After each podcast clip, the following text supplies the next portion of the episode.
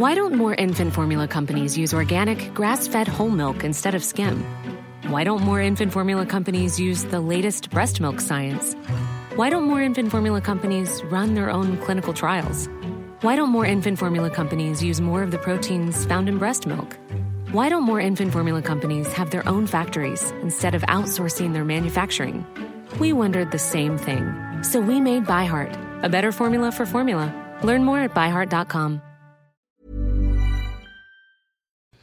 Hola, ¿cómo estás? Te habla Víctor Hugo Manzanilla y quiero darte un anuncio súper rápido. Quiero invitarte a la semana del Expert Prenur. Es una semana de entrenamiento en el área de negocios y el emprendimiento que voy a estar dando desde el 20 de abril al 27 de abril de este año 2020. ¿ok? Te invito para que descubres cómo impulsar tu negocio una vez por todas y el método mediante el cual lograrás adquirir decisión, firmeza y claridad para ser tu propio jefe. Es totalmente gratuito y puedes registrarte desde ya yendo a emprendedorhoy.com. Emprendedorhoy.com. Semana del Expertpreneur. Te invito www.emprendedorhoy.com. Hola, yo soy Víctor Hugo Manzanilla y bienvenido al programa Liderazgo Hoy, un podcast diseñado para ayudarnos a crecer como líderes.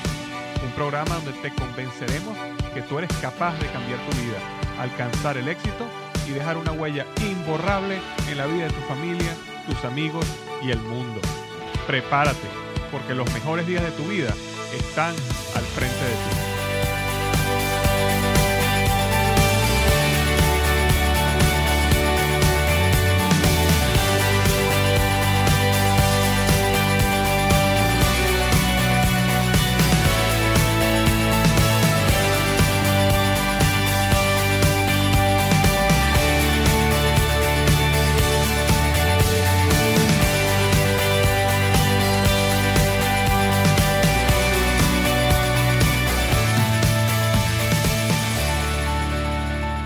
Tal? Bienvenido al episodio número 93 del podcast Liderazgo Hoy. Y el tema de hoy, siete claves esenciales de un líder ejecutor. Siete claves esenciales de un líder ejecutor. La pasión por la ejecución debe ser parte de todo líder. Los líderes necesitamos hacer que las cosas sucedan. Y de eso vamos a estar hablando hoy, ¿ok? Siete claves esenciales para que te conviertas en un líder ejecutor. Rápidamente antes de comenzar en el tema de hoy voy a leer la reseña de la semana. Y la reseña de la semana viene de Panamá. Esta semana viene de Panamá y me la dejó Raquel. Me dejó cinco estrellas en iTunes y me coloca, si pudiera darte infinitas estrellas, pasaría todo el día cliqueando en ellas para que tus podcasts se esparzan por el mundo entero. Esto es oro para los oídos. No me cansaré nunca de darte las gracias por brindarnos tu sabiduría y valiosísimo tiempo con la intención de construir un mejor mañana para todos. Dios te bendiga. Muchísimas gracias Raquel por tus palabras tan hermosas. Dios te bendiga a ti también y gracias por haberte tomado el tiempo de ir a iTunes y dejarme una reseña de cinco estrellas. Eh, tal como sabes, eso me ayuda a que el podcast siga creciendo en los distintos países donde lo escuchan, siga llegando a los primeros lugares en los rankings de iTunes en podcasting. Así que muchísimas gracias. Si tú estás escuchando este podcast por primera vez o tienes algún tiempo escuchándolo, así como Raquel hizo, si vas a iTunes y me dejas una reseña, y si es de cinco estrellas, muchísimo mejor, eh, me ayudaría muchísimo a que el podcast siga creciendo. Así que de antemano, muchísimas gracias por tomarte el tiempo de ir a iTunes y dejarme una reseña sobre eh, de este podcast, ¿ok? Y eh, antes de comenzar, lo último que quiero hacer es, así como he venido haciendo estas últimas semanas, quiero dejarte una breboca del libro que estoy lanzando el 28 de julio, que estoy lanzando mi libro Despierta tu héroe interior, siete pasos para una vida de éxito y significado, que estoy lanzando bajo la editorial HarperCollins. Eh, va a estar a la venta a partir del 28 de julio. Y lo que he hecho esta última semana es que he leído un párrafo o dos sobre este, el libro para darle a las personas una breboca de qué vamos a estar hablando. Y entonces, eh, esta semana voy a leer un poquito más de dos párrafos, leer como tres, cuatro párrafos y eh, este es el capítulo 6. Este capítulo 6 se llama El Tesoro. Y eh, bueno, te voy a leer una pequeña porción de ese capítulo y dice así. John Goddard escribió una lista con 127 sueños que cumplir. La llamó la lista de mi vida.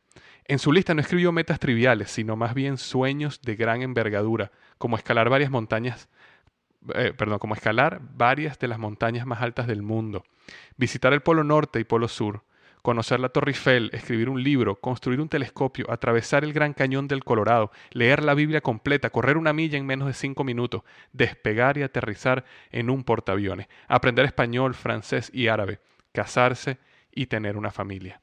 Esta lista definió el futuro de John porque lo ayudó a dirigir cada uno de sus pasos.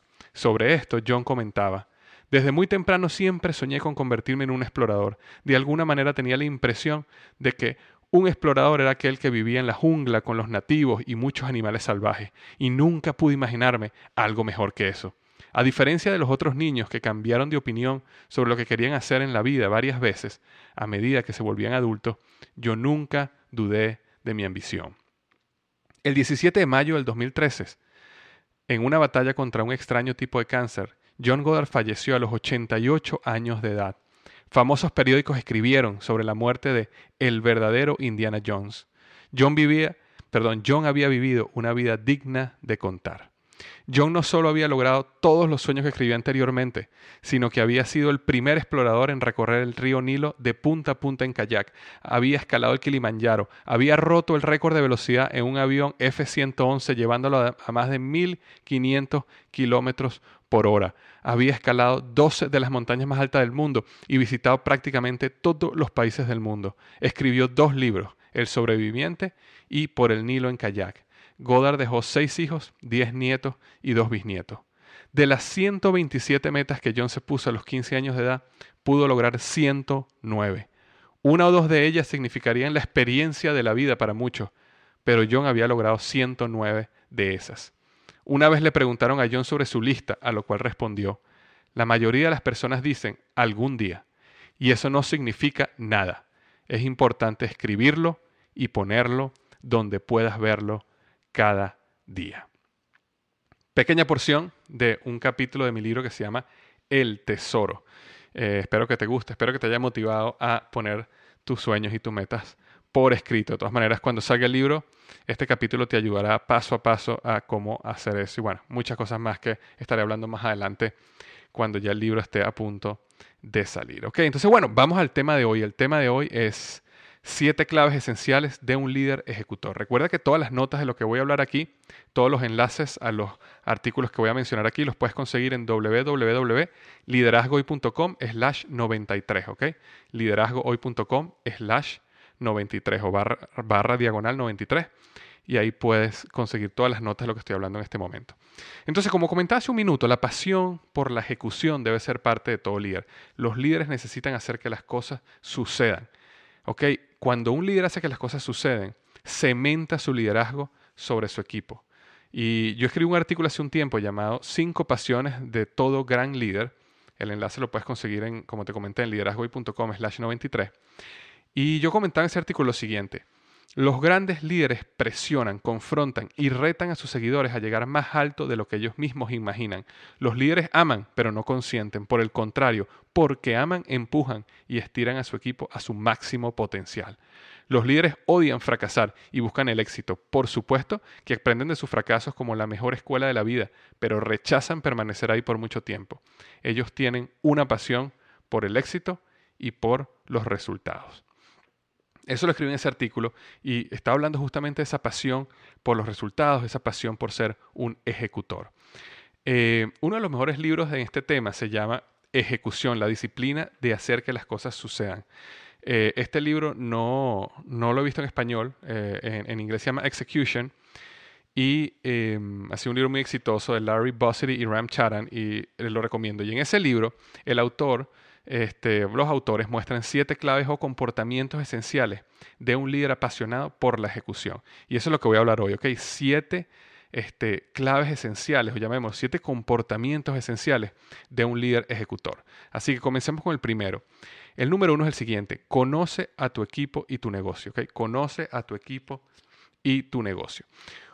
Una de las razones por las cuales los líderes no toman decisiones correctamente es porque las mismas le llegan a ellos filtradas por la organización. Un líder que conoce a su equipo y su negocio está en constante contacto con las actividades diarias del negocio y conoce lo suficiente para actuar de manera debida. Cuando un líder se aleja pierde la conexión con las bases, pierde conexión con las actividades diarias, pierde la conexión con la raíz del negocio. Entonces automáticamente el líder pasa como un nivel etéreo, pasa como un nivel superior. Y en ese nivel no, este, eh, eh, como que las cosas ya no, ya no tienen que ver con las actividades que te llevaron a tener éxito en primer lugar. Yo lo he visto muchísimo en distintos negocios. Por ejemplo, una persona que es un vendedor, por ejemplo, comienza vendiendo muy bien, comienza reclutando más vendedores, comienza entrenándolo, empieza a crecer su organización. Luego que empieza a tener éxito y mucho éxito, entonces ya no sale a vender más, sino que ahora está dando charlas y conferencias y mentoría y entrenamiento. Y como él se siente a este nuevo nivel, ¿qué es lo que sucede? Como él ya no está saliendo allá afuera a vender y a, como en Venezuela decimos, patear la calle, es decir, salir a la calle a hacer el trabajo real que te va a llevar a hacer las ventas o plantear el negocio, o construir tus redes de mercadeo o, vender el producto de tu negocio, sea lo que sea, como ya no estás haciendo esa actividad importante, entonces las personas que están debajo de ti, como las personas te siguen, hacen lo que tú hagas, no lo que tú digas, y es importante eso, las personas también empiezan a dejar de hacer las cosas básicas y empiezan a invertir el tiempo en este, vamos a llamarlo, tareas administrativas. Y entonces toda la organización empieza a perder momentum.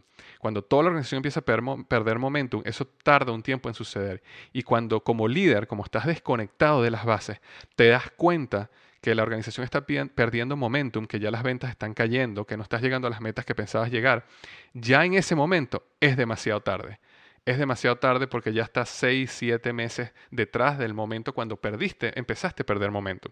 Por eso es muy importante que siempre estés haciendo las actividades básicas diarias que hacen que tu negocio, tu visión, tu proyecto crezca. Y la única manera de hacer eso es conocer a tu equipo y tu negocio y siempre estar conectado con tu negocio. El, el antiguo CEO de Costco, por ejemplo, una de las cadenas más grandes del mundo este, de productos de consumo masivo, eh, este, ese señor visitaba, caminaba por los pisos de las tiendas, por 220 tiendas al año. Y uno dirá, bueno, 220 tiendas al año, si te pones a sacar la cuenta, 220 tiendas al año, eso quiere decir que prácticamente estaba todo el año viajando. Porque esas tiendas están en todos los Estados Unidos, hay tiendas en Europa, hay tiendas en Canadá. Ese señor pasaba 220 días del año viajando a caminar las tiendas. Y, cuando, y, él se ponía a mover paletas, a cambiar producto, a revisar las promociones, ver si el producto estaba organizado de una manera correcta. Y él decía que él prefería hacer eso que estar en una reunión en la casa matriz con un poco de ejecutivos que están desconectados del negocio. Porque él necesitaba estar conectado. Y está considerado como uno de los mejores CEOs de la historia porque ha llevado esa cadena a crecer y crecer y crecer año tras año, a pesar de que muchas otras cadenas de consumo masivo han estado cayendo en ventas, esa cadena ha seguido creciendo y creciendo y creciendo. Entonces, ese es un ejemplo de un líder que siempre estuvo conectado al equipo y conectado al negocio, entendiendo cuál era la raíz del negocio y estaba conectado. Y de esa manera él podía tomar las decisiones correctas y ejecutar de la manera correcta. Entonces, esa era la primera, la primera eh, clave. Conoce a tu equipo y tu negocio. Siempre está conectado a la base. La número dos, insiste en el realismo. Muchas organizaciones están llenas de personas que evitan la realidad. ¿ok? Evitan la realidad porque uno no es confortable, dos, sacan a la luz errores del pasado, tres, tienen una confusión respecto a lo que es la diferencia entre optimismo, soñador, pensar positivo, este, es importante entender que el realismo es el corazón de la ejecución y necesita hacerse una prioridad en cada organización. Es importante tener un pensamiento realista. Yo tengo un artículo que hablo, todo, hablo completamente sobre lo la importancia del pensamiento realista y cómo uno tiene que tener un balance entre el optimismo, pensamiento positivo, pero también realismo, porque un pensamiento, desarrollar el pensamiento positivo y optimismo te ayuda a, que, a desarrollar motivación, esperanza, energía, entusiasmo por el futuro. El pensamiento realista te ayuda a desarrollar planificación, ¿ok? Este, para Em, manejar cualquier adversidad que se vaya a presentar en el camino. Es eh, infantil pensar que cualquier proyecto que nosotros vayamos a hacer nunca vamos a tener adversidad. Es infantil porque cualquier persona de éxito con que tú hables siempre te va a hablar de su fracaso, de sus caídas, de las barreras que se le presentaron en su proyecto, en su negocio, en su sueño. Entonces, como eso nos va a pasar a ti y a mí, es importante entender de que necesitamos, por supuesto, necesitamos el, positivismo y optimismo para el futuro, necesitamos esa motivación, pero también necesitamos el realismo, necesitamos entender, ok, si esto me sale mal, si esto llega a pasar así, ¿cuál es mi plan B? ¿Cuál es mi plan C? ¿Cómo puedo prepararme para el invierno? Porque sé que el invierno, sé que todos los años, ok, diciembre, enero, febrero es invierno y yo necesito estar preparado para ese momento para poder soportar cualquier invierno, caída, barrera y seguir adelante para poder lograr mi sueño. El realismo. El realismo es una clave de un líder ejecutor, porque entonces el líder ejecutor ejecuta las tareas correctas para poder planificar, ¿okay? para poder tener los planes de este no sé cómo decirlo en español, perdón, se me fue la palabra en español. En inglés sería backup plans, que sería eh, los planes, eh, bueno, perdón, se me fue. Este, eh, los planes B, vamos a llamar así, planes B y C, en caso que las cosas no salgan exactamente como uno planea y tener un plan listo y funcionando para poder seguir adelante. Entonces era el número dos, insiste en el realismo, que tu organización tenga una mentalidad realista. Número tres, sé específico en las metas y prioridades. Los líderes ejecutores se enfocan en una pequeña lista de prioridades, ¿ok? Por dos razones. Uno, enfocarse en pocas prioridades. Cuando digo pocas prioridades me refiero a tres prioridades, cuatro prioridades. Maximiza los recursos que tienes a la mano, porque lo poco que tienes a la mano lo puedes enfocar en vez de 10 cosas en solo en tres, por ejemplo. Y en segundo lugar, las personas que están en tu equipo necesitan un pequeño número de prioridades para poderlas ejecutar correctamente. Las personas en general no pueden manejar 10 prioridades, 20 prioridades. Yo recuerdo hace, hace un poco tiempo, estuve en una reunión con un líder en la organización cuando estaba trabajando en Procter Gamble y este, unos, unos meses antes de yo renunciar a Procter Gamble. Y él entonces le agarró y dijo, hoy voy a hablar de las metas de la organización para el próximo año. Y en las metas, eh, él sacó una presentación que tenía 36 prioridades. 36 prioridades. Eh, y perdón, no quise decir metas, quise decir prioridades. Él quería hablar de las 36 prioridades de la organización. Te podrás imaginar cómo una organización maneja 36 prioridades. Y algunas personas se ríen cuando, cuando, esto, cuando te comento esto, pero en cada organización donde yo he ido existen personas así, existen líderes así, que no pueden manejar tres prioridades, necesitan manejar 10, 15, 20 prioridades porque quieren tener éxito en todo. La realidad de la vida es que no puedes tener éxito en todo, necesitas decirle a muchas cosas no para poderle decir a una, dos o tres cosas sí. Entonces, muy importante ser específico en las metas y las prioridades. Recuerda que las metas tienen que ser específicas también, con un objetivo donde las personas sepan cuándo llegaron. Recuérdate, una meta no es ser más generoso, eso no es una meta. Eh, una meta es donar un 5% o un 10% de mis ingresos netos mensuales a esta causa en la cual yo creo por el bien de la humanidad. Entonces ya eso es una meta específica. Ya al final puedes saber si este, lograste la meta, lograste donar 5% o 10% lo que te has puesto de tu ingreso a esta causa o no.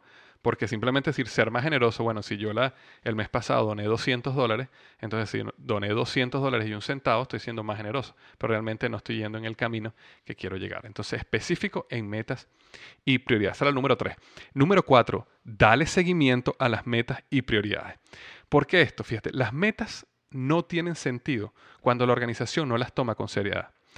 Y este, la incapacidad por parte de un líder de darle seguimiento a las metas y prioridades establecidas desarrolla esta cultura, desarrolla una cultura adversa a la ejecución, porque a lo mejor, estoy seguro que has pasado por esta experiencia, cuando una persona te dice tenemos que hacer esto y esto y esto, y después más nunca le hace seguimiento, cuando la siguiente vez te dice hay que hacer esto y no le da seguimiento, ya las dos o tres veces, ya cuando esa persona te dice algo, tú no lo haces. ¿Por qué no lo haces? Porque nosotros como individuos normalmente tratamos de minimizar la cantidad de trabajo que hacemos para maximizar nuestro enfoque. Entonces, cuando tú tienes un superior o un, jefe, un líder, que un día viene y da dos prioridades y más nunca habla al respecto ni le da seguimiento, o llega y te manda dos tareas o dos metas y después más nunca le da seguimiento, llega un momento donde simplemente no vas a hacer lo que él diga porque no hace falta, porque nunca nadie se va a enterar, porque nunca va a llegar a ningún lado, porque nunca vas a presentar un informe final, porque nunca nadie le dio seguimiento a lo que había que hacer. Bueno, de la misma manera sucede cuando uno no le da seguimiento a las prioridades y, metas que uno le pone a la organización, poco a poco comienza a desarrollar una cultura adversa a la ejecución. Las personas no ejecutan, no trabajan, no hacen lo que haya que hacer, simplemente porque saben que tú nunca vas a darle seguimiento. Ok, número cuatro, dale seguimiento a esas metas y prioridades. La número 5 es lo siguiente, recompensa a los ejecutores, recompensa a los ejecutores. Si tú quieres que la organización produzca resultados, necesitas recompensar a los individuos que son ejecutores y que sus acciones producen los resultados deseados. en, general, las organizaciones hacen un mal trabajo en esto, ¿ok? Conectando los resultados con la recompensa y en consecuencia destruyen la cultura del logro en la organización. Cuando yo hablo de recompensa a los ejecutores, quiero ser un poco más específico. Recompensa a los ejecutores que su ejecución llevó resultado. Eh, muchísimas veces en, organizaciones donde trabajé, pude ver cómo eh, se premiaban resultados que no tenían nada que ver con la ejecución de la persona. Este, por muchas razones. Puede ser simplemente, por dar un ejemplo, puede ser que el mercado esté creciendo. ¿Qué sucede cuando tú manejas, por ejemplo, una marca como yo manejé, por ejemplo, marcas como Mr. Clean o marcas como Fabrice. Eh, Fabrice es una marca de un billón de dólares, de un billón con B. Este, cuando yo manejaba esa marca, si el mercado está creciendo y todo el mundo está creciendo, mi marca también va a crecer. ¿Eso quiere decir que, que yo hice algo para que creciera? No, el mercado está creciendo. Simplemente vamos a llamarlo así. Tuve un tiempo de suerte. Entonces es muy importante eh, poder destilar o filtrar toda la información y entender que muchas veces lo que es éxito no es éxito y lo que es fracaso no es fracaso. Puede ser que una persona, una, la marca haya caído, pero puede ser que la marca haya caído y la marca iba a caer si el mercado se contrajo y el mercado se contrajo 10%, pero la marca cayó solo un 1%, quiere decir que todo el trabajo que yo hice, por dar un ejemplo, que una persona hizo, logró levantar la marca un 9%. Si no se hubiera hecho ese trabajo, la marca hubiera caído un 10% en venta, por dar un ejemplo. Entonces ahí se merece una recompensa porque hubo una ejecución que produjo resultados. Entonces necesitamos evitar la superficialidad donde nosotros simplemente recompensamos o porque una persona trabaja mucho, entonces la recompensamos. Porque una persona está desde temprano y se va muy tarde, entonces la recompensamos. Porque una persona está haciendo muchas tareas administrativas, la recompensamos. O porque una persona tuvo éxito, entre comillas, en su trabajo cuando realmente a lo mejor no fue a lo que esa persona hizo, simplemente estuvo un momento de suerte, se unieron dos o tres y lo recompensamos. No, uno como líder tiene que entender y dónde estuvo la ejecución que un individuo hizo que produjo los resultados deseados. Y entonces al tú recompensar eso, estás dando un mensaje a la organización donde tú muestras de que las personas que trabajan, ejecutan y traen resultados van a ser recompensadas. Y entonces eso va a generar una cultura enfocada en el logro, en el trabajo y en los resultados. Entonces era el número 5. Recompensa a los ejecutores. Recuerda que estamos hablando de siete claves esenciales de un líder ejecutor. La número 6 es la siguiente. Expande las capacidades de tu equipo. Una de las responsabilidades más poderosas de todo líder es transferir su sabiduría, su trabajo, su capacidad a sus seguidores. Y un líder que recompensa la ejecución este, incrementa el nivel de influencia de sus seguidores. Es decir, una persona que ejecutó, es un ejecutor y, y, da resultados, entonces una de las, eh, un líder necesita empezar a incrementar su nivel de influencia, su nivel de responsabilidad, su nivel de capacidad.